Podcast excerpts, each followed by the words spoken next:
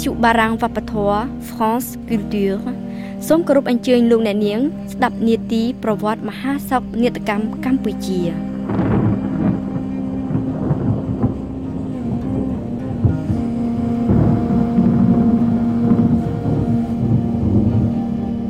Cambodge. Au cœur de l'Ankar, un ordre nouveau. Par l'ordre de Vulpian.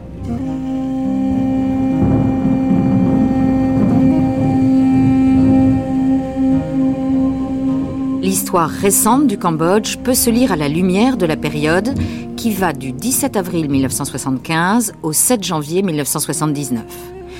Période dramatique et même tragique dont évidemment tous les Cambodgiens se souviennent au jour près, comme s'ils en avaient tenu le compte précis.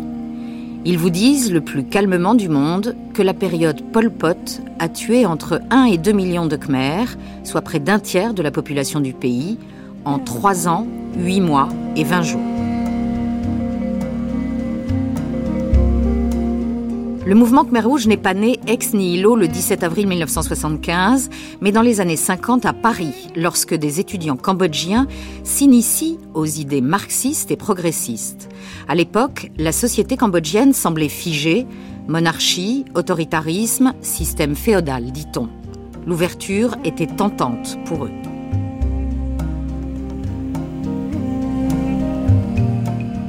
Parmi ces étudiants, Salotsar, qui deviendra Pol Pot, ou frère numéro 1, Yang Sari, frère numéro 2, Kyo Sampan et d'autres. On les considère habituellement comme les initiateurs ou les idéologues du mouvement Khmer Rouge. Dans les années 60, de retour au Cambodge, ils s'organisent secrètement, se rapprochent du Viet Minh communiste et de la Chine de Mao et Chuen Lai. Mais à l'intérieur, ils sont violemment réprimés par le prince Sihanouk qui ordonne des exécutions, notamment dans le milieu enseignant où se propagent les idées communistes. En 1963, Salotsar prend le maquis dans la jungle cambodgienne, Kyo Sampan le rejoint en 67. Mais ces hommes reviennent quelques années plus tard. Entre-temps, la vie dans la forêt, au contact des montagnards et des paysans, les a forgés physiquement, mentalement et idéologiquement. En 72, ils tiennent déjà plusieurs régions, avant de prendre le pouvoir en 75. Comment expliquer leur radicalisme? Quel était leur objectif? Que voulaient-ils faire du Cambodge et du peuple cambodgien qu'ils ont totalement asservi pendant près de quatre ans?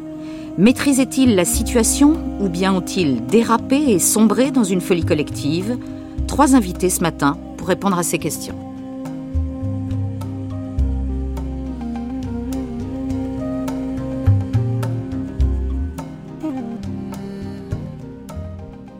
Trois invités, donc bonjour à vous. Laurence Pic, vous étiez étudiante, mariée à l'époque à un Cambodgien qui fut l'un des principaux adjoints de Yang Sari. Vous avez vécu à Phnom Penh pendant les années Khmer Rouge et vous avez participé, entre guillemets, à votre manière à ce régime par conviction. Urchi, vous êtes cambodgien, réfugié en Suisse depuis 1979. Vous, vous étiez étudiant à l'Institut Pasteur de Lille jusqu'en 1976. Et comme vous l'écrivez dans votre livre, vous étiez hypnotisé par la révolution qui se déroulait dans votre pays. Vous avez donc choisi de rejoindre les Khmer Rouges pour vous aussi contribuer à la construction du Cambodge nouveau. En réalité, vous avez passé près de quatre ans dans des camps de rééducation dont vous ne pouviez évidemment pas sortir. Philippe Short, ancien journaliste à la BBC, aujourd'hui écrivain, vous êtes l'auteur d'une somme de 600 pages qui vient d'être traduite en français et qui est à la fois une biographie extrêmement précise de Pol Pot et une étude très fine du mouvement Khmer Rouge. Avant d'aller plus loin, euh, d'abord juste cette petite remarque qui ne vous définit pas, bien sûr, euh, Laurence Pic et Ochi. Euh, vous étiez tous les deux du côté des Khmer Rouges, vous vous êtes engagés volontairement à leur côté et vous en êtes revenus, entre guillemets, dans tous les sens du terme. Donc, vous avez vécu les choses de l'intérieur, sans vraiment les comprendre sur le moment, peut-être. Comment décririez-vous votre époque Khmer Rouge, Laurence Pic? C'était d'abord un engagement familial, c'était l'idée de suivre un homme que j'aimais, avec qui nous avions eu deux belles petites filles, et l'idée, le désir de vivre dans une société qui devait être pacifique, le Cambodge étant connu comme étant le pays du sourire. Les idées progressistes, puisqu'à ce moment-là on parlait beaucoup d'idées progressistes, ne me, me, me, convenait très très bien. Pour, je pensais participer à une société, à donner mes compétences dans quelque chose qui permettrait le progrès social. Et finalement, ça s'est soldé par? Ça s'est soldé dès mon arrivée à Phnom Penh le 10 octobre 1975 par un piège monstrueux duquel euh, personne ne pouvait sortir. Même pas vous? Moins que les autres certainement. Puisque dans ce système, et ça on pourra peut-être l'évoquer plus tard, euh, on était au-delà de la réalité. Dans ce système Khmer Rouge, il y avait un emprisonnement qui était massif, un déconditionnement qui était particulièrement important. Et au-delà de la personne, il y avait la représentation de cette personne. Et en tant que Française, j'étais là pour à la fois illustrer l'internationalisme supposé des Khmer Rouges et en même temps pour servir euh, de d'exutoire à toutes les pensées, les conceptions anticolonialistes, anti-impérialistes et autres. Ce qui me mettait dans une situation particulièrement compliquée.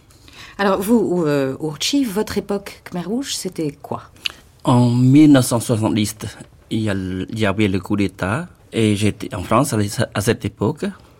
En tant qu'étudiant, on était devant le fait, le fait accompli. Ou bien soutenir le régime putschiste de Londres. Pro-américain. Oui, ou bien soutenir le front du prince. En tant qu'intellectuel patriote, on se sent quand même une certaine responsabilité vis-à-vis de cette situation. Donc il faut choisir lequel.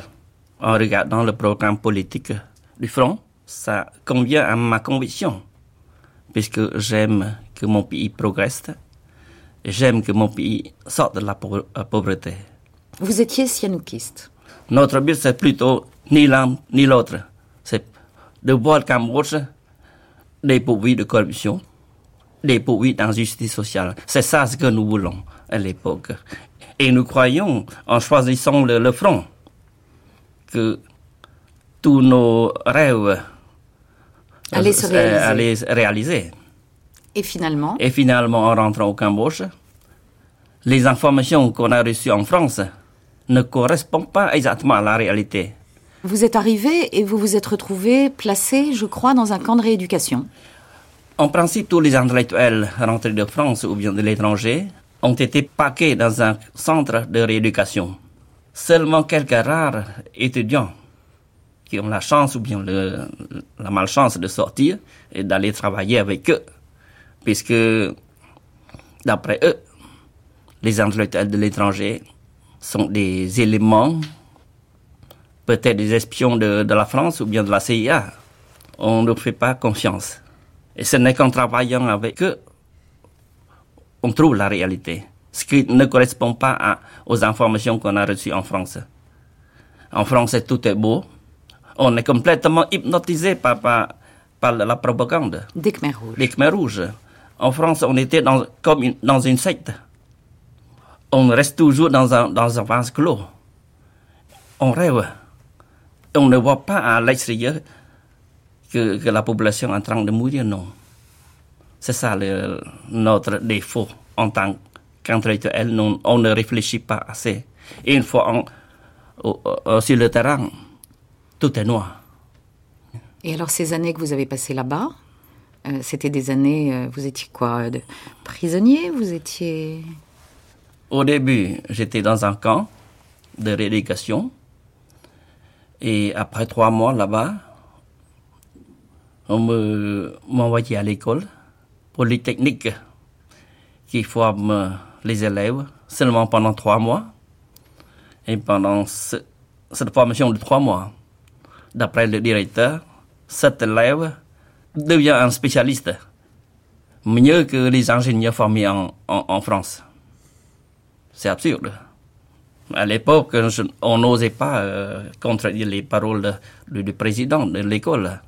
Disons que l'encart. Et ce n'est qu'en vivant avec eux, on trouve que c'est absurde. Philippe Short, vous, vous n'étiez pas au Cambodge pendant ces années-là mais comme je le disais, vous avez fait un immense travail de recherche de documents et de rencontres avec euh, de multiples acteurs de l'époque. Comment est-ce que vous décririez, vous, le, système Khmer Rouge, le système Khmer Rouge? Il n'y a pas de réponse simple parce que c'était un système très complexe. Mais je, voudrais revenir un tout petit peu sur... Euh, ça m'a frappé que Laurence Pic et euh, Routier, tous les deux euh, sont venus au Cambodge comme idéalistes. Et je pense c'est important de dire que Pol Pot, euh, tout ce, noyau de dirigeants Khmer Rouge, étaient au début des idéalistes. Il ne faut pas dire que c'était des monstres nés. Euh, ils étaient des idéalistes. Et euh, tu, l'intérêt, toute la complexité de la situation Khmer Rouge du Cambodge, c'était comment ces gens-là qui étaient animés au début par des aspirations nobles pour le paix, comment ils étaient arrivés à faire les abominations qu'ils ont fait et euh, le système épouvantable euh, qu'ils ont fait? Et je crois qu'il y a, vraiment plusieurs éléments qu'on doit prendre en compte. D'abord, euh, ce que j'appelle le paranoïa ambiante au Cambodge au sujet surtout du Vietnam que même aujourd'hui, euh, on retrouve des Cambodgiens qui disent euh, notre survie nationale euh, est de, euh, tout à fait incertaine. Et c'est pas simplement les vieux. Les, jeunes étudiants, on, on, on, rencontre des étudiants à Phnom Penh qui, qui disent que, que, que, que, tout ce qui ne va pas au Cambodge, c'est la faute des Vietnamiens. Alors le Vietnam, c'est le pays voisin du Cambodge. Beaucoup plus grande, avec une population maintenant de je sais pas, 80 millions, euh, le Cambodge maintenant 12 millions. Donc vraiment, c'est le grand frère à côté, euh, qui, dans l'histoire, avec la Thaïlande qui est de l'autre côté, a mis, beaucoup de pression sur le Cambodge. Il y avait des moments au 19e siècle quand, quand le Cambodge était un condominium euh, thaï-vietnamien. Donc, historiquement, il y a euh, il y a des bases il y a, pour les Cambodgiens d'avoir de, peur du Vietnam. Et alors le système, le système Khmer Rouge, le système de domination, le système de pensée, les références. Bon, je, je, je, vais, je vais poser la question à mon tour à, à Laurence Pic dans un instant. Mais, mais je dirais simplement, il y a deux éléments. Euh, il y a l'élément communiste, que les, les, les Pol et les autres jeunes, euh, ils, ont, euh, ils ont, euh, se sont imbus avec des idées communistes à Paris. Et il y a l'élément Khmer national. Et il y avait toute une idéologie et je suis très frappé parce que euh, a écrit Laurence, Laurence là-dessus, qui, pour moi euh, est, vraiment, de, par sa nature, bouddhiste. C'est un communisme bouddhiste. Mais c'est vraiment vous qui, qui a, beaucoup pensé, beaucoup réfléchi sur, sur ça. Est-ce que, je vous pose la question, est-ce que, d'après vous, le, le système, l'idéologie Khmer Rouge est fondamentalement bouddhiste avec des apports stalinienne, si vous voulez, ou c'est un communisme avec une coloration bouddhiste? Laurence Difficile de, de, partir de là. Il est un fait que dans la, politique, la théorie, l'idéologie des Khmer rouges, il y avait du communisme, le communisme qui avait été observé un petit peu partout, notamment en France, à travers le, le PCF, et puis dans d'autres pays du monde, puisqu'ils avaient eu comme idée d'aller observer les expériences dans différents pays. Il y avait la Russie, la Roumanie, la Yougoslavie, la Corée, la Chine. Ils avaient beaucoup essayer de, chercher des idées, des, principes sur le communisme pour pouvoir l'intégrer, l'incorporer ensuite au Cambodge avec, en s'ancrant sur euh, la culture cambodgienne qui était faite essentiellement de bouddhisme, mais dans lequel il y a aussi l'hindouisme, on n'y a pas suffisamment dit. Et ils se sont ensuite inscrits, les Khmer rouges, dans la continuité de Sihanouk. Sihanouk qui avait fait, lui, du socialisme bouddhisme, et eux, ils ont fait du communisme bouddhiste. Sihanouk se faisait appeler le papa de la nation, et eux, ils se faisaient appeler les parents. Il y avait une vraie continuité entre les Khmer rouges et ce qu'il y avait juste avant. Et je voudrais rebondir sur ce que vous disiez tout à l'heure. Le 17 avril, euh, pas le 17 avril, mais le 18 mars et surtout le 23 mars 70, quand Sihanouk a appelé à la fondation, à la formation d'un front, ce front était déjà prêt. J'ai entendu dire qu'il avait été apporté depuis Paris. C'était déjà prêt Et lui n'a fait que se rallier au mouvement intérieur qui était déjà contre Lonol, mais, et les Américains. Mais Sihanouk s'est rallié. Et c'est ce qui avait la spécificité euh, khmer. C'est de dire qu'il y avait euh, qu'il y avait une large union. Ça ne faisait pas un communisme pur et dur comme il y en avait dans certains pays, puisqu'il y avait toutes les couches sociales de la population qui s'y retrouvaient. Il y avait la famille royale, l'aristocratie, il y avait bien sûr la paysannerie, le milieu ouvrier, les intellectuels, qui étaient représentés notamment par les trois grandes personnalités qui étaient le trio Kyosampon Yonunim.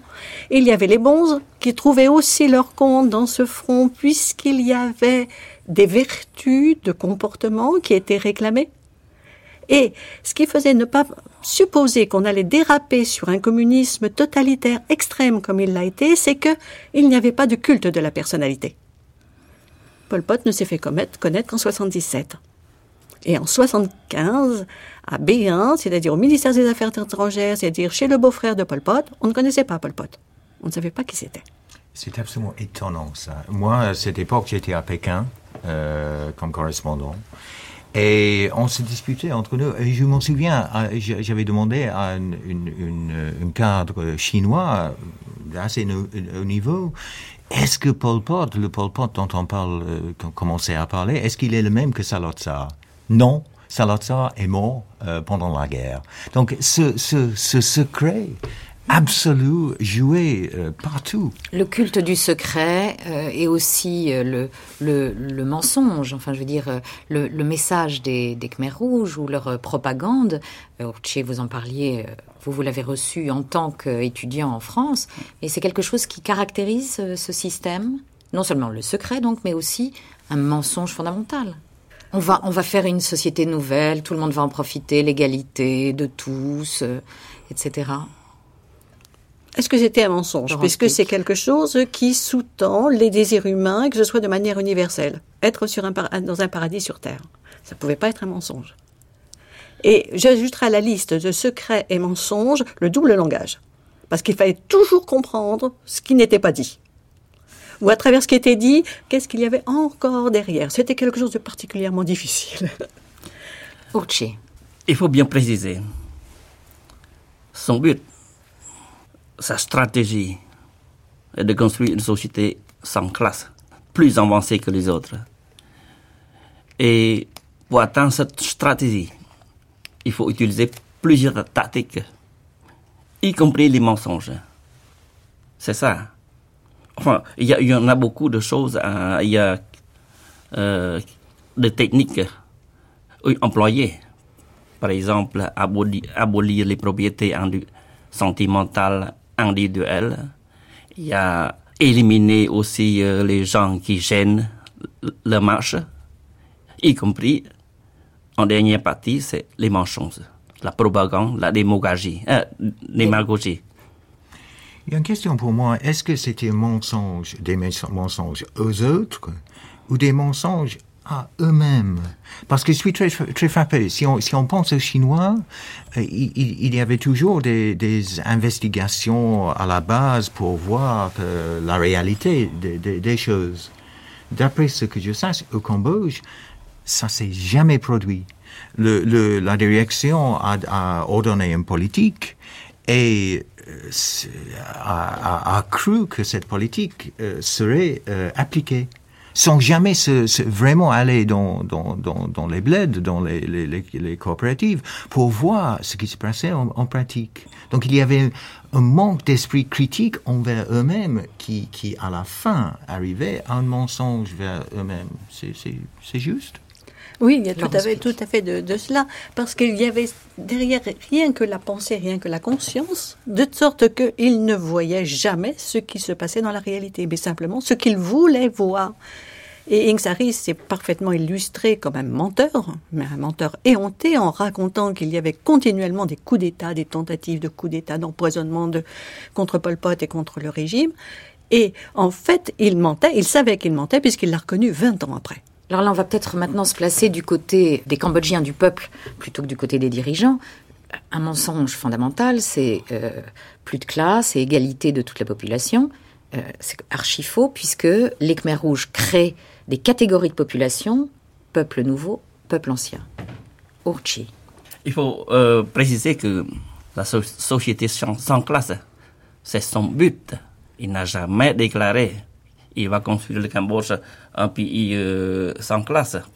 J'ai pas encore entendu. Mais quand il vide les villes, quand il vide, il vide Phnom Penh, pour amener tous les citadins à la Exactement. campagne, c'est justement pour niveler euh, la population. Oui, enfin, euh, concernant l'évacuation, il a dit que il faut qu'on parte, puisque les Américains ils vont bombarder la ville. Mensonge. Ça, mais la stratégie, c'est plutôt chasser les gens pour qu'il n'y ait plus de propriété individuelle. On a dit il faut pas euh, trop emporter. Donc, il y a des gens qui laissent les, les, les habits, quelquefois ils, ils cachent les, les, les bijoux. Là, ils ne retrouvent jamais son bien, sa maison. C'est une forme perfide. Au lieu de dire, bon, vous me donnez cet argent ou bien cette, euh, cette maison, il, en douceur. Et il déstabilise. Il déstabilise en douceur. Mais ils n'ont jamais utilisé ces maisons. Donc c'était pas pour euh, s'emparer des maisons, c'était, comme, comme, comme vous dites, pour séparer le, le- les gens de leur propriété privée, Briser les solidarités. briser les solidarités très importantes et me- mettre les citadins dans une, une situation où ils n'étaient pas en mesure de, de nuire au nouveau système. J'aimerais aussi préciser en ce qui concerne la dé- décision, enfin, euh, abolir les propriétés intellect- intellectuelles. Il commence depuis 1972-73. D'abord, Avec ceux qu'on appelle le peuple ancien. Hein, justement, ceux qui ont été libérés les premiers. justement, puisque au début, il commence doucement. Il commence à détruire la structure familiale. Par exemple, la fille de Madame euh, Laurence Pic, elle n'appelle pas maman ou ma mère. Non, c'est plutôt ma tante. Oh, tandis que ses, ses enfants appellent les autres maman, papa. Même entre le mari et, femme, ma chérie n'existe plus. Ma femme n'existe plus. Donc, vous voyez, il commence déjà à, détruire cette structure familiale, détruire les, sentiments entre, et par exemple, votre fils, vos, vos filles n'ont jamais été avec elle. C'est dans, dans un centre de, de groupe d'enfants. Je vous interromps une seconde, Urchi. Philippe Short, euh, ça s'est déjà vu, ça, précédemment dans l'histoire Euh, Une rupture aussi totale avec euh, ce qui précédait, c'est-à-dire effectivement plus de propriété privée, plus de monnaie, euh, les liens familiaux euh, euh, anéantis. euh. Pas, pas à ce point-là. Euh, en Chine, euh, dans les années euh, 40 et 50, il y avait quand même des séparations d'hommes et de femmes euh, qui se rencontraient une fois par semaine, euh, etc. Mais, mais pas une séparation, un éclatement de la famille de, de, de la même façon. Je pense que les, les, les, Khmer Rouges ont, ont vraiment euh, poursuivi cette logique à, à, à sa fin ultime. Et il n'y a personne d'autre qui a fait. Sauf la seule chose que je dirais, il y avait des intellectuels, Bertrand, Russell, par exemple, dans les années 20, qui euh, prenaient justement ce genre d'éclatement de la famille, et qui, Bertrand Russell est allé en Chine pour en parler. Donc c'était une idée qui, existait, mais que seulement les Khmer Rouges ont, ont vraiment mise euh, en exécution. Et surtout, ils l'ont fait euh, d'une manière très radicale, très rapide, totale, immédiate. Euh, je veux dire, ils voulaient, ils voulaient faire mieux que Mao, mieux que mieux tous les, que, mieux tous les que- autres. Mieux que le Mao des années 50.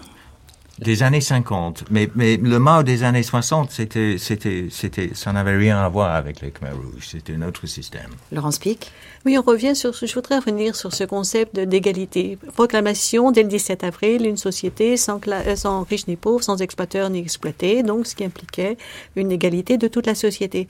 Et il est un fait que dès le départ, il y avait quand même encore deux, deux groupes de population, les anciens et les nouveaux. Mais en 77, ce concept-là était déjà terminé. Il y avait, il y avait la, la- la notion, dans un communisme idéalisé, effectivement, de euh, d'une grande famille. Et c'est pour ça que tout le monde était les oncles et tantes de tout le monde, les neveux et nièces de tout le monde, et qu'il n'y avait qu'un papa et une maman, c'était euh, l'organisation, et après, c'est celui qui était nommé le parti. Parce que les enfants étaient élevés entre eux, euh, les jeunes étaient entre eux, garçons et filles séparés. les hommes, les femmes, chacun de son côté, euh, c'était quelque chose de, de tout à fait particulier. Et dans cette, euh, c'était complètement idéalisé cette égalité, et bien qu'elle soit rêvée, qu'il y ait quelque chose qui soit à peu près pas égale dans la mesure où une fois que ces groupes sociaux aient été euh, uniformisés d'une certaine façon, il y a une autre contradiction qui est venue, celle de il y a des ennemis intérieurs. Donc, le peuple nouveau était, était déjà, un ennemi. Après, il a été intégré. Donc, début 77, il était intégré. Tout le monde avait, bon, était arrivé à peu près à la même, à la même chose. C'est-à-dire, on peut pas arriver à quelque chose de complètement égal, même s'il y a tout ce travail idéologique qui a fait que on devait tous penser de la même façon. On peut quand même, on pouvait pas y arriver si vite que ça, mais dans, fin 78, on en était quand même pas loin. C'était quelque chose de particulièrement éprouvant. Et après, il y avait donc cette différenciation, contradiction sociale avec un ennemi intérieur, qui était d'abord des traîtres, comme il pouvait y en avoir en période de guerre, mais qui après était l'inconscient individuel. Oui, fredonner une chanson entre guillemets de l'ancien temps, euh, ça oh, pouvait être grave. C'était même pas pensable. C'était même pas pensable. Même pas pensable. Ochi. Mais justement, en ce qui concerne le, la purge interne. Ça entre aussi dans son, le deuxième point de mon, ma réflexion. Alors, la, purge interne, c'est vraiment une autre, euh, une autre période, parce que on va quand même un petit peu préciser ça. Euh, il y a le traitement, la gestion de la population de manière euh, globale, avec d'abord donc cette distinction peuple ancien, peuple nouveau, puis après cette espèce de nivellement. Euh, et, ça, ça a donné lieu à énormément de morts, des gens qui sont morts euh, de faim, d'épuisement, de maladie, d'inanition, etc. Tout le monde envoyé dans les rizières ou à construire des digues et des canaux. Et euh, on peut pas dire forcément deuxième période, parce que tout ça peut être plus ou moins concomitant. Les, Khmers rouges s'épurent eux-mêmes, se font épurer euh, les uns par les autres. Non, pas tout à fait. Bon, Laurence C'était qu'il y a eu deux, deux processus de mort dans, dans, cette, dans cette période de Khmer Rouge. Il y a eu le processus de l'épuisement, la faim, la maladie, qui a frappé tous les gens, les gens des villes et les gens qui étaient dans les campagnes. La, la faim était quelque chose de terrible. Et les épurations qui ont commencé véritablement en 77. La première épuration, c'était le 17 avril avec l'assassinat de Ouyonan. Mais après, ça a commencé en 77 avec euh, les premiers mouvements d'épuration, et là qui frappaient les cadres Khmer Rouge eux-mêmes. Ce qui fait qu'il y a eu trois générations de cadres Khmer Rouge. Il y avait d'abord les anciens, les nouveaux, et après ils mettaient les jeunes. Et alors donc, euh, dans ce système de purge interne, c'est là qu'on a vu la création de, prisons, de centres de détention, centres de torture, le plus célèbre étant euh, S21. alors, est-ce que vous, Urchi, vous étiez considéré comme un ennemi? Vous avez, vous avez perdu beaucoup de, d'amis qui, qui, étaient venus euh, en même temps que vous, ou presque en même temps que vous. Ils voulaient aussi détruire ce qui gêne leur marche. D'abord les traîtres, tous les fonctionnaires de l'Ancien Régime, les militaires, les militaires, les cadres, les et puis les intellectuels aussi, y compris nous. nous. Nous étions en France sympathisants du Front Uni National, mais une fois là-bas, on nous considère comme les ennemis on ne fait pas confiance en nous. Mais il y a de confiance des nulle part. Des ennemis ou des éléments douteux, pas Des éléments douteux plutôt. Hmm. Et puis, après ces, traites, ils commencent aussi à éliminer le compagnon d'âme, ce qu'on appelle la purge de purge de 1977-78. En 1977, c'était des agents de la CIA. En 1978, c'est le KGB. Sont-ils les traîtres? Là, on je, rejoint la paranoïa dont vous parliez, pas. Philippe Short. Oui, euh, justement, parce que, parce que pourquoi euh, cette chasse euh, aux traîtres, quand on peut le dater de 77 ou de le temps de 76, mais, mais ça commençait à, vers, dans ces eaux-là, pourquoi? Parce qu'à ce moment-là, le régime commençait à comprendre qu'il euh, y avait des problèmes avec la politique qu'il voulait appliquer. Bon, ça allait de soi, pour Pol Pot et les autres, que la politique était bonne. Donc, si ça marchait pas, la seule explication qu'il y a, c'est qu'il y a des traites qui le sabotent. Et ces traites, c'était qui? Euh, on, on, utilisait les étiquettes comme CIA, KGB, etc. Mais les traites, essentiellement, c'était des gens qui, dans leur esprit, sympathisaient avec le Vietnam. C'était à part de ce raisonnement-là qu'on a commencé les épurations que c'était des traîtres euh, à la solde du Vietnam qui voulaient saboter la révolution Khmer Rouge. Et euh, ces traîtres faisaient partie du parti. Euh, c'était, c'était des communistes qui, qui se sont laissés aller vers, euh, vers, vers l'ennemi. Je me demande, euh, ces traîtres, personnellement, je ne pense pas que ce soit des alliés avec les Vietnamiens. Je me demande, cette purge n'est pas due à la lutte interne pour le pouvoir entre deux lignes de conception. Puisque Pol Pot, il prend le, le, la voie radicale, tandis que la région nord et la région est peut-être le plus euh, modéré. modéré. Je suis d'accord avec vous que cette histoire d'éléments euh, pro-vietnamiens, c'était un prétexte. Euh, c'était c'était leur explication à eux de ce qu'ils faisaient. Mais en fait, les gens qui étaient qui étaient euh, assassinés et torturés euh, n'avaient rien à voir avec avec le Vietnam. Ce qui est vrai, par contre, et là je vous rejoins, c'est qu'il y avait des, des, des fissures, surtout une grande ligne de fracture dans le Parti communiste cambodgien entre les étudiants, les gens qui sont venus de, de, de Paris pour porter les autres, les soi-disant intellectuels, et les, les gens de souche, comme Tamok, euh, qui se sont battus contre les Français euh, fin des années 40, euh, qui étaient devenus ce qu'on appelait les, les rebelles Issarak, et qui étaient des petits seigneurs de guerre et leurs troupes. Entre ces deux camps-là, il y avait souvent des tensions. Et à, à, la fin, fin 78, presque tous les, euh, les, les, anciens seigneurs de guerre, les gens de souche, ont été, avaient été éliminés. Sauf, sauf Tamak et, et, quelques autres, mais la plupart, euh, oui. Qui, au sein du mouvement Khmer Rouge, a menacé le pouvoir de Pol Pot? Personne. Honnêtement, jusqu'à la fin, personne n'a vraiment, et ça rejoint ce que vous venez de dire. Ying Seri disait qu'il y avait énormément de complots contre Pol Pot.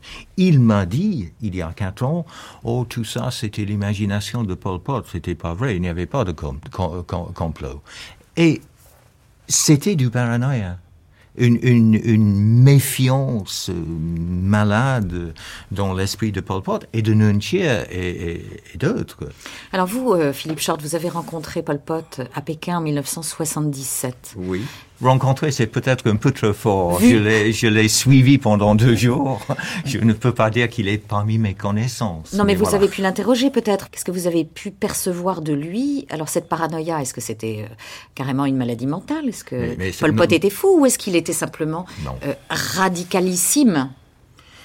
Ce qui m'a frappé, euh, ce, ce, qui me frappe dans mon souvenir toujours, c'est à quel point il était charmant.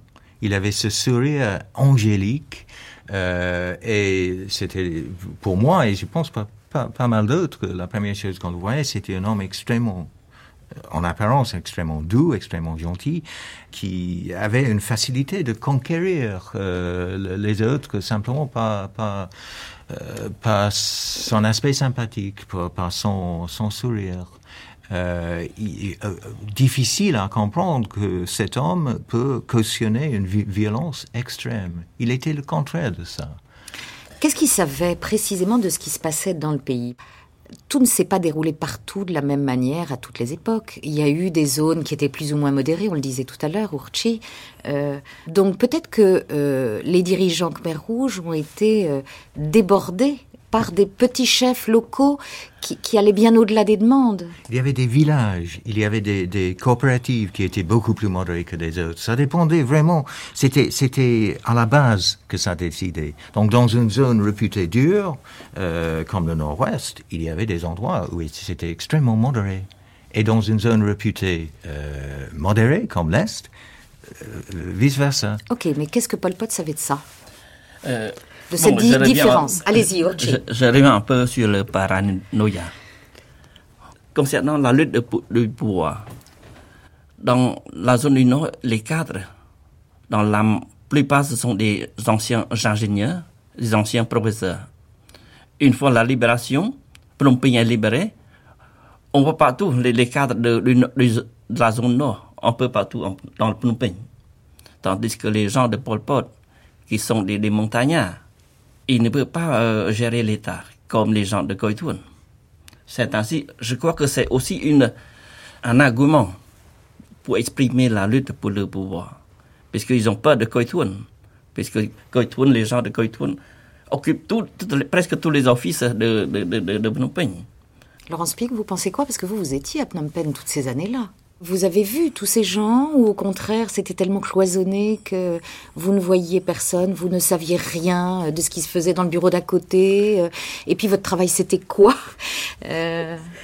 C'est tout le, tout, tout le paradoxe de, de, de, ce phénomène au Khmer Rouge. À Phnom Penh, ben oui, j'étais à Phnom Penh, j'étais dans un endroit qui était complètement désert, et c'était ce qui me lamentait, me désolait au départ, parce que je pensais aller dans les campagnes pour aller ben, vivre la campagne et vivre, vivre bien. Alors qu'à Phnom Penh, c'était vraiment pas drôle, puisqu'il y avait personne, et il n'y avait rien, et c'était une prison ouverte puisqu'il n'y avait pas moyen de quitter la petite unité dans laquelle euh, nous vivions. Au tout début, je me suis offert quelques petites escapades en vélo, sur le camion des ordures, euh, j'ai fait deux, trois petites choses, mais après, je n'ai plus osé faire cette moindre petite escapade. Pourquoi? Ben Parce que c'était interdit, parce que c'était sillonné, parce que c'était tellement observé que c'était une incongruité de se trouver sur un boulevard qui était vide. Et vous Donc, étiez obligé de veiller à votre comportement en permanence Continuellement, continuellement. Et pour ce qui est parlé de ce qui est de l'information, de la communication, est-ce que Paul Pot savait? Il savait ben, ce qu'on lui disait et qui devait être certainement conforme aux objectifs qui s'étaient fixés, c'est-à-dire qu'on restait sur les idées, obtenir, obtenir tel objectif, donc on allait l'obtenir et on disait qu'on l'avait obtenu. Et je crois ce qui était le riz avec cette idée-là, lui et d'autres certainement, et ce qui est tout à fait euh, amusant, ridicule c'est que les enfants, et dans les cuisines, on en savait beaucoup plus que dans les bureaux. Dans, le, dans le centre des enfants, où il y avait des enfants de 5 ans, ils étaient beaucoup plus au courant de la situation de ce qui se passait à l'extérieur que dans les bureaux. Quand Jeune a été éliminé, ma fille me l'a dit. Elle était toute petite à cette époque-là, elle avait 5-6 ans. Elle m'a dit qu'elle avait été éliminée. Dans les cuisines, on commençait à le chuchoter, mais dans les bureaux, on l'ignorait encore complètement. Elle était en mission, était-il dit. On trouve dans toute cette aberration ces choses qui sont innommables et qui défient l'entendement et toutes les logiques qui sont habituelles. Oui, je, voilà. je, pense que c'est vrai. Non, juste une, une remarque. Philippe je pense que c'est vrai quand même que Paul Pot savait, parce qu'il l'a dit dans, dans des discours, qu'il y avait la famine, que les gens mouraient de faim. Et ça, il, il, il savait. Mais son, ses explications euh, à, à lui-même, c'est autre chose est-ce qu'il a déclaré? Après 79 ou bien avant Oh non, non, non, non, 77, déjà. Dans, mais dans des réunions internes euh, où euh, l'information était extrêmement euh, secrète et était très bien gardée. Alors, il, il, savait. Il savait qu'il y avait la famine, mais euh, question tout de même essentielle, il me semble, est-ce que cette famine était orchestrée, organisée ou pas? Est-ce qu'il y a eu de mauvaises récoltes ou est-ce que les récoltes étaient bonnes et le riz était euh, euh, exporté? On a parlé de vente, euh, d'exportation de, du riz en échange d'armes données par la Chine. Est-ce que euh, on a constitué des réserves parce qu'on savait que on allait faire la guerre contre le Vietnam et qu'il allait falloir nourrir l'armée Cette famine, c'était quoi? C'est difficile, puisque moi je pense que il y a la propagande, il y a un peu de tout. Il y a l'analyse subjective de la situation. Il y a aussi la propagande il y a la démagogie.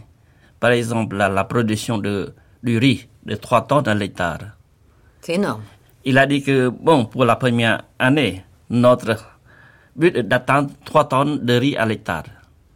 Et puis la seconde année, il a dit, notre production est atteinte, et puis on passe de 3 à 6, 6 tonnes. En, réalité, il n'y a pas de 3 tonnes à l'hectare. Pourquoi? Parce que les statistiques sont falsifiées. On demande à un président de coopérative et bonne coopérative. Il n'ose pas déclarer non. Il a peur de perdre son, son poste ou bien d'être éliminé. Donc, oh, ma coopérative attend 4 tonnes à l'État, par exemple. Voilà, les, les, renseignements comme ça, je crois que c'est plutôt Paul Pot, il est un peu subjectif d'analyser à partir de, de ces rapports je ne sais pas il, s'il connaît exactement la, la réalité. Ou bien peut-être il, il connaît la réalité, mais il n'ose pas déclarer. Pourquoi? Parce que pour eux, l'essentiel est de gagner sur le plan diplomatique. Sur le plan diplomatique, parce qu'ils veulent apparaître comme le, le, pays qui a réussi la révolution Exactement. totale. Les, les exemples concrets. Euh, par exemple, il a fait des dons de centaines de, de de tonnes aux pays africains pour montrer que le, le Cambodge est en euh, surproduction, donc n'est pas euh, en état de famine. Justement, et puis tandis que le, la, la, population est, est pauvre, il n'y a rien à manger. Laurence Pic. En ce qui concerne la famine, il est un fait que le Cambodge est un pays qui est particulièrement privilégié au niveau de la nature et que la faim ne devait pas exister, la famine ne devait pas exister. Même sans pratiquer une grosse production et un gros travail agricole ou risicole, il y avait les moyens de subsistance.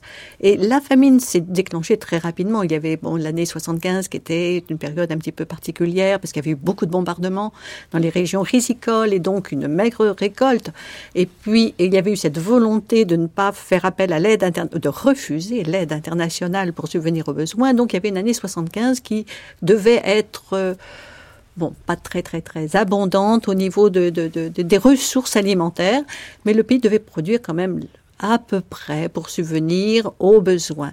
Et c'est simplement par la collectivisation de, de, la vie avec l'institution des coopératives et la collectivisation de l'alimentation que l'arme de la faim est devenue quelque chose de, concret.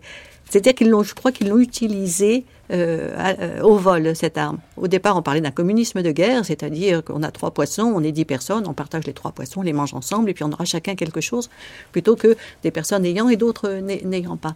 Mais après, ils se, sont rendus compte que c'était le moyen d'asservir la population que d'être dans la faim. Et ensuite, la population humiliée, parce qu'il n'y a rien de plus humiliant, plus déstructurant pour une famille de ne plus pouvoir assumer cette... Euh, cette, euh, ce besoin fondamental, élémentaire, qui, qui, est tellement simple et tellement...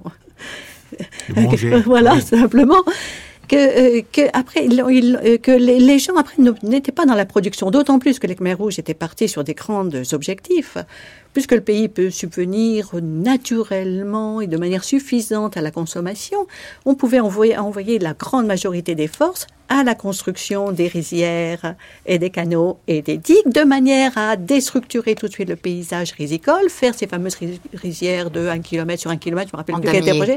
Donc, oui. surtout pour euh, systématiquement, radicalement et immédiatement après la prise de Phnom Penh, changer le système, le, le, système rural. Mais là où on et voit donc, que et la population affaiblie, humiliée, affaiblie, n'a pas tellement participé à ces choses-là. Plus, plus, plus, plus, bien le fait qu'il y avait des rois telets, parce que dans le discours de 77, c'est vrai que Paul Pot dénonce cette pratique des petits chefs et des rois telets, comme il les, comme les appelait. Là où on voit que la faim a probablement été utilisée comme une arme, c'est, euh, bon, on servait euh, un espèce de potage de riz euh, qui était absolument pas suffisant, mais en plus, les, gens n'avaient pas le droit de cueillir des fruits, de grimper au palmier à sucre, n'avaient pas le droit même de ramasser un petit lézard ou de pêcher un poisson. C'est l'amour propre du régime, parce que le régime voulait dire, mais on vous donnait ce, que, ce qui est nécessaire. Donc, euh, si, si, vous mais non, cueillez, pas oui, si, si, vous cueillez vous-même, ça veut dire que vous n'avez pas confiance en, en, en, en un cas. Mais je pense que vous touchez sur, Laurent Spic, sur, sur quelque chose très important, c'est la désorganisation par la collectivisation et par le fait d'envoyer les jeunes qui étaient le plus costauds euh, sur des projets spéciaux, sur les chantiers euh, d'irrigation, etc. Exactement la même chose s'est passé en Chine euh, en 59-60, dans le en avant. Il y avait une famine énorme. Et les Chinois avaient prévenu Q-Sampon ce que ce qui s'est passé en Chine, faites pas comme nous. Et Q-Sampon a souri et ils ont fait exactement la même chose. Hmm. C'était pas des exportations. Euh, il y avait très peu. En Afrique, un tout petit peu, mais le Madagascar, euh, le Sénégal, mais c'était des quantités minimes. Et en Chine? En Chine, rien. Là, c'est une. Tout le monde n'est pas de votre avis, hein, Philippe Non, euh, on commence à, comprendre de plus en plus. C'est une mauvaise compréhension. Les Cambodgiens n'avaient pas de, marine, de marine marchande. Donc, ils, utilisaient des bateaux chinois. Et les gens voyaient le riz qui était exporté à Singapour et à Sénégal, un peu, mais pas beaucoup. Et on le mettait dans les, bateaux chinois. Tout le monde se disait, bon, le, riz va en Chine. Mais il n'y a pas de raison pour que la Chine importe d'abord du riz cambodgien. Ils avaient assez euh, eux-mêmes dans les années fin des années 70. Il n'y avait euh, les, armes chinois, c'était un don. L'aide chinois n'était pas un prêt euh, à être remboursé, c'était un don. Et dans les documents, on, on trouve absolument aucune grâce des deux côtés. Donc c'est pas ça, c'est la désorganisation et à tel point que les réserves qui étaient constituées, les réserves de riz, étaient en grande partie abîmées parce qu'il n'y avait pas des endroits où bien les stocker. c'était euh, la pagaille. À un moment, Laurence Pic et Urchi, est-ce que vous avez pris conscience que le système dans lequel vous, vous, étiez entré, au, service duquel vous vous étiez mis, était criminel? Quel a été le moment de, cette prise de conscience, de cette bascule, et, comment on réagit à ça? Tout être humain pense d'abord à sa survie. La prise de conscience, elle a été, je crois, en atterrissant à l'aéroport, en voyant ce qui était en train de se passer. Il y avait déjà quelque chose qui n'était pas, entre guillemets, normal. Et déjà Ah, déjà. Déjà. Parce que à l'aéroport, quand on arrive, au minimum, sa famille vient accueillir. Hein, et quand on n'y est pas, et qu'il faut attendre, et qu'on n'a pas de nouvelles, et que, et que, et que, et que. Personne ne vous attendait. Personne. Ça aurait été la moindre des choses. Et euh, ensuite, bien sûr, il y a les arguments qui sont dits, bon, c'est une situation spéciale, ça va s'arranger. On peut encore un tout petit peu y croire, attendre.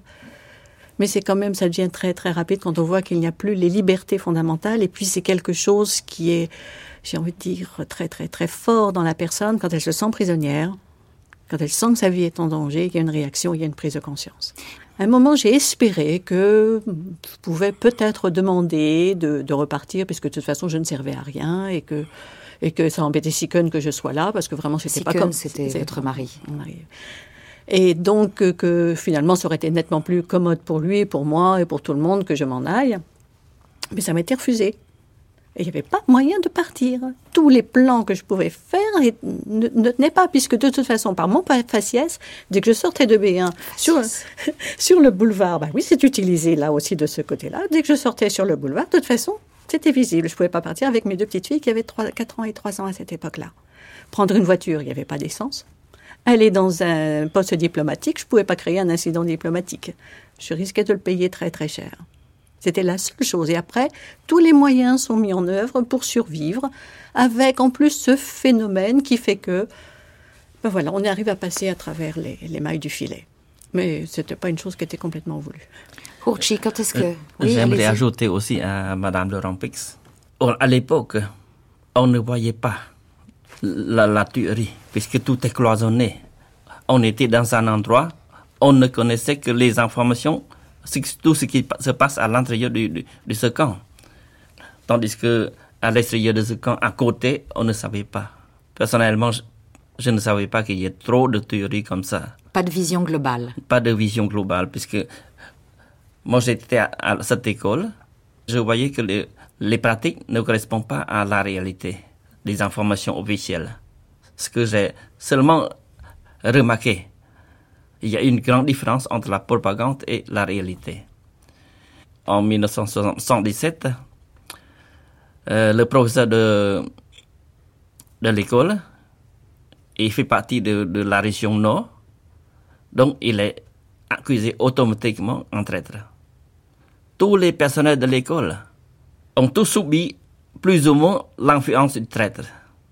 Oui, donc on les liquide aussi. Oui, enfin, on, on, euh, pour nous, on nous déplace et puis on le met dans un camp. Dans ce camp, ce qu'on appelle le camp, en, en, en principe, en, en traduisant en, français, c'est le camp de concentration. Mais ce, ce, n'est pas, à, mon avis, ce n'est pas euh, les camps de concentration comme euh, en Allemagne ou bien dans l'énergie. Euh, c'est plutôt un camp de travail, un lieu de surveillance.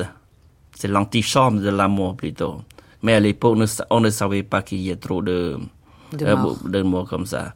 Puisqu'à l'époque, tout est cloisonné. On est, comme Madame de Rampé l'a dit, qu'est-ce qu'on pense On ne réfléchit pas. Plutôt la survie et la fin. Laurence Pic oui, en ce qui concerne euh, la, la, prise de conscience que c'était quelque chose, une entreprise criminelle, il faut dire que euh, l'organisation proclamait qu'elle était bienveillante et que les traites étaient, allaient en rééducation et qu'ils allaient revenir. Donc on supposait qu'on allait les revoir. Et on les a cherchés pendant longtemps au moment de, de la fuite. On s'attendait à les retrouver euh, au coin d'un chemin. C'est simplement après qu'on a appris qu'ils avaient été tués euh, systématiquement. Et je me souviens trop de ce moment où j'ai entendu une jeune combattante euh, raconter qu'elle avait été dans, son village et qu'elle était revenue. Elle et en revenant, elle avait raconté qu'elle avait vu énormément de morts. Et quand j'en avais parlé à Sicogne, il m'avait dit, mais jamais de la vie, ça ne se passe pas comme ça. Et certainement que c'est des propos de traîtres qu'ils ont contre l'organisation, etc., etc. Bon. On se tait. Alors, on évoquait à l'instant un régime criminel. Euh, on lui prête, on lui prête une intention génocidaire. Alors, Philippe Short, euh, qu'est-ce que vous en pensez? Est-ce que euh, euh, Pol Pot et le régime ont commis un génocide ou euh, des crimes contre l'humanité? Qu'est-ce qu'ils ont commis exactement? Mais un génocide envers qui? Envers le propre peuple, les Khmers. Euh, Pourquoi Pol Pot il a, voulu euh, créer une, autre société, une, une so- société paradisiaque, et il a fait l'inverse. Mais c'était pas son but de de génocider, de de tuer son propre peuple. S'il est, s'il est, non, c'était pas son, son but. Il, il voulait faire une Cambodge fort, si vous voulez, et il a fait fait le contraire. Il a dû Mais, dire à un euh, moment je- qu'il avait besoin simplement d'un million de Khmers ça, purs. c'est absolument pas vrai. Il y a, il y a des contre-vérités. Non, il n'a pas dit ça. Il- ce qu'il a dit, et c'était une bêtise énorme, c'est que pour tuer, pour, pour, euh, euh, pour tuer tous les Vietnamiens au Vietnam, on n'avait pas besoin que de 2 millions de, de, Khmers, parce qu'un Khmer pouvait tuer 30 Vietnamiens. C'était déjà assez aberrant. Mais cette histoire qu'il a dit, euh, je n'ai pas besoin qu'un million de Khmers, Malheureusement, il y a beaucoup de choses qui se disent sur le Cambodge euh, qui, qui, qui, qui sont inexactes. Et c'est- parmi ces choses-là. Génocide, il n'y avait pas, parce que euh, le, un génocide, euh, si les mots ont, ont un sens, c'est une tentative d'exterminer euh, un groupe ethnique en partie ou en totalité. Et c'est pas ça qui s'est passé en- en- au Cambodge. C'était un crime contre l'humanité à à grande échelle, euh, une abomination, c'est déjà assez mauvais. Il faut pas. Les gens jouent avec ce, ce mot génocide parce qu'ils veulent euh, qu'on trouve un mot qui, qui exprime l'énormité de ce qui s'est passé. Mais il faut, il faut réserver le mot génocide pour des vrais génocides, comme au Rwanda, comme des Juifs par, par les nazis, euh, comme pour les Turcs et les Arméniens. Porchi, Bon, euh, vous, vous êtes cambodgien. oui, il y a deux, deux façons de voir. Il y a le génocide direct et le génocide indirect. Donc vous, vous acceptez génocide, déjà, d'emblée. À votre avis, presque 2 millions de morts. Pourquoi? Vous, c'est le nombre, donc, le nombre de victimes qui fait le génocide. Oui, pourquoi? Pourquoi, pourquoi ils sont morts? Évacuer les gens, les vieillards, les malades des villes et les mettre dans une forêt où il n'y a que le paludisme et la faim qui les attendent. C'est quoi ça? C'est un assassinat. Ça peut être un crime contre Oui, l'humanité. justement. C'est- Indirectement, c'est ça. Il, il ne proclame pas, bon, je vais le tuer. Non. Mais le mettre comme ça dans une forêt, il n'y a rien à manger. Il faut pas jouer sur le terme. Il faut voir la réalité concrète. Pourquoi ils sont morts Peu importe la définition, c'est ça que vous voulez dire finalement. Justement, peu oui. importe le mot, rappelons-nous de la réalité. C'est cela, oui. Laurence Pic, Oui, en, en ce qui concerne ce qui s'est passé au Cambodge, on a utilisé effectivement le terme de génocide. Il y a eu celui de autogénocide. Il y a aussi, aussi, aussi le terme de politicide, liberticide. C'est vrai que le mot de tuerie se conjugue de toutes les façons puisque ça a touché tout. Ça a touché des ethnies, ça a touché des groupes sociaux, ça a touché euh, des Euh, groupes le- le- monde. Oui, et c'est s'inscrit. Moi, j'ai trouvé que ça s'inscrivait énormément dans euh, la destinée du, du Cambodge, qui a été un grand pays, un grand empire, et qui rétrécit comme peau de chagrin, et qui continue à rétrécir et à mourir sur lui-même. Et quoi, vous croyez que le Cambodge va achever de disparaître? Il est en train. Philippe C'est Short. c'est pas inévitable. c'est la grande crainte des Cambodgiens. Et euh, Hutier a absolu- absolument raison pour les Cambodgiens, pour vous, mais pour si on parle aux gens au Cambodge, cette histoire, est-ce que c'était un génocide, est-ce que c'était un crime, ça ne les intéresse pas. C'est la réalité de- de- de- du, du- du nombre des morts. Je dis simplement que pour nous, à l'extérieur, la définition euh, est, importante parce qu'on doit savoir de quoi, de quoi on parle. Le Cambodge disparaître, hmm, moi je suis un petit peu plus optimiste, mais ce qui est vrai, c'est que l'héritage des Khmer Rouges pèse encore aujourd'hui extrêmement lourdement sur le Cambodge. Le on ne voit pas le, le, la Même lumière. Même chez les jeunes qui n'ont pas connu oui. cette époque. Et en, plus, très, très et en plus, une chose qui est très très grave, c'est qu'il y a le déni du coup d'État de 70 et le déni de tout ce qui s'est passé entre 75 et 79 en ce moment. C'est quelque chose d'absolument impressionnant. C'est impressionnant, mais c'est compréhensible parce que les dirigeants actuels, Hun Sen, Chia Sim, Hung San Rim, ce sont des anciens Khmer Rouges. Si on était en Allemagne et aujourd'hui les dirigeants étaient des ex-nazis, est-ce que vous pensez qu'il y aura une, une, clarté sur le passé euh, en Allemagne? Sûrement pas. Et on est dans cette situation au, au Cambodge. Ho Chi, vous voyez, vous, un avenir pour le Cambodge? Ou vous pensez qu'il va être rayé de la carte? Et ce sera le mot de la fin? C'est très difficile à dire. Hmm. C'est très difficile à dire. Personnellement, je suis un peu pessimiste. Dire exactement ce qui se passe au Cambodge actuellement, c'est difficile à dire puisque je suis en Suisse, j'habite à l'étranger. Tout ce que je, les informations que j'ai reçues, c'est seulement d'après les rumeurs. Donc, euh, on ne peut pas conclure exactement ce qui se passe là-bas. Mais personnellement pessimiste puisque les gens sont très pauvres. Les moyens de production comment? Et qu'est-ce qu'ils veulent le gouvernement? Qu'il y a comme budget Et ce budget favorise qui? Il y, a, il y, a, trop de, petits détails qu'on n'arrive pas à, expliquer sur le plateau. Alors, au Cambodge, euh, beaucoup de gens disent que il pourrait se reproduire une explosion, une révolution. Voilà. Je ne sais pas si c'est crédible ou pas. Ce serait absolument bénéfique, mais je crois qu'ils sont rassasiés de révolution. Non, une explosion, c'est possible. Une révolution, non. Ils ont déjà passé par là et on ne va pas récidiver euh, si, si, si vite.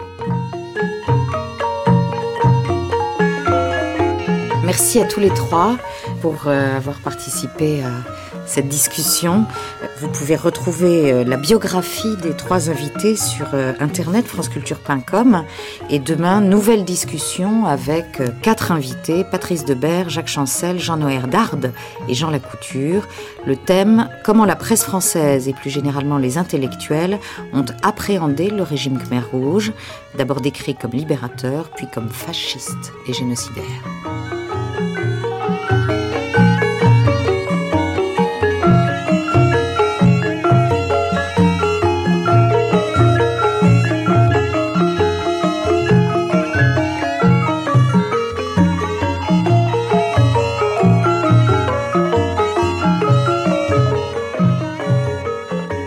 Instants, suite de cette grande traversée, avec un documentaire. Entre fantômes et tabous.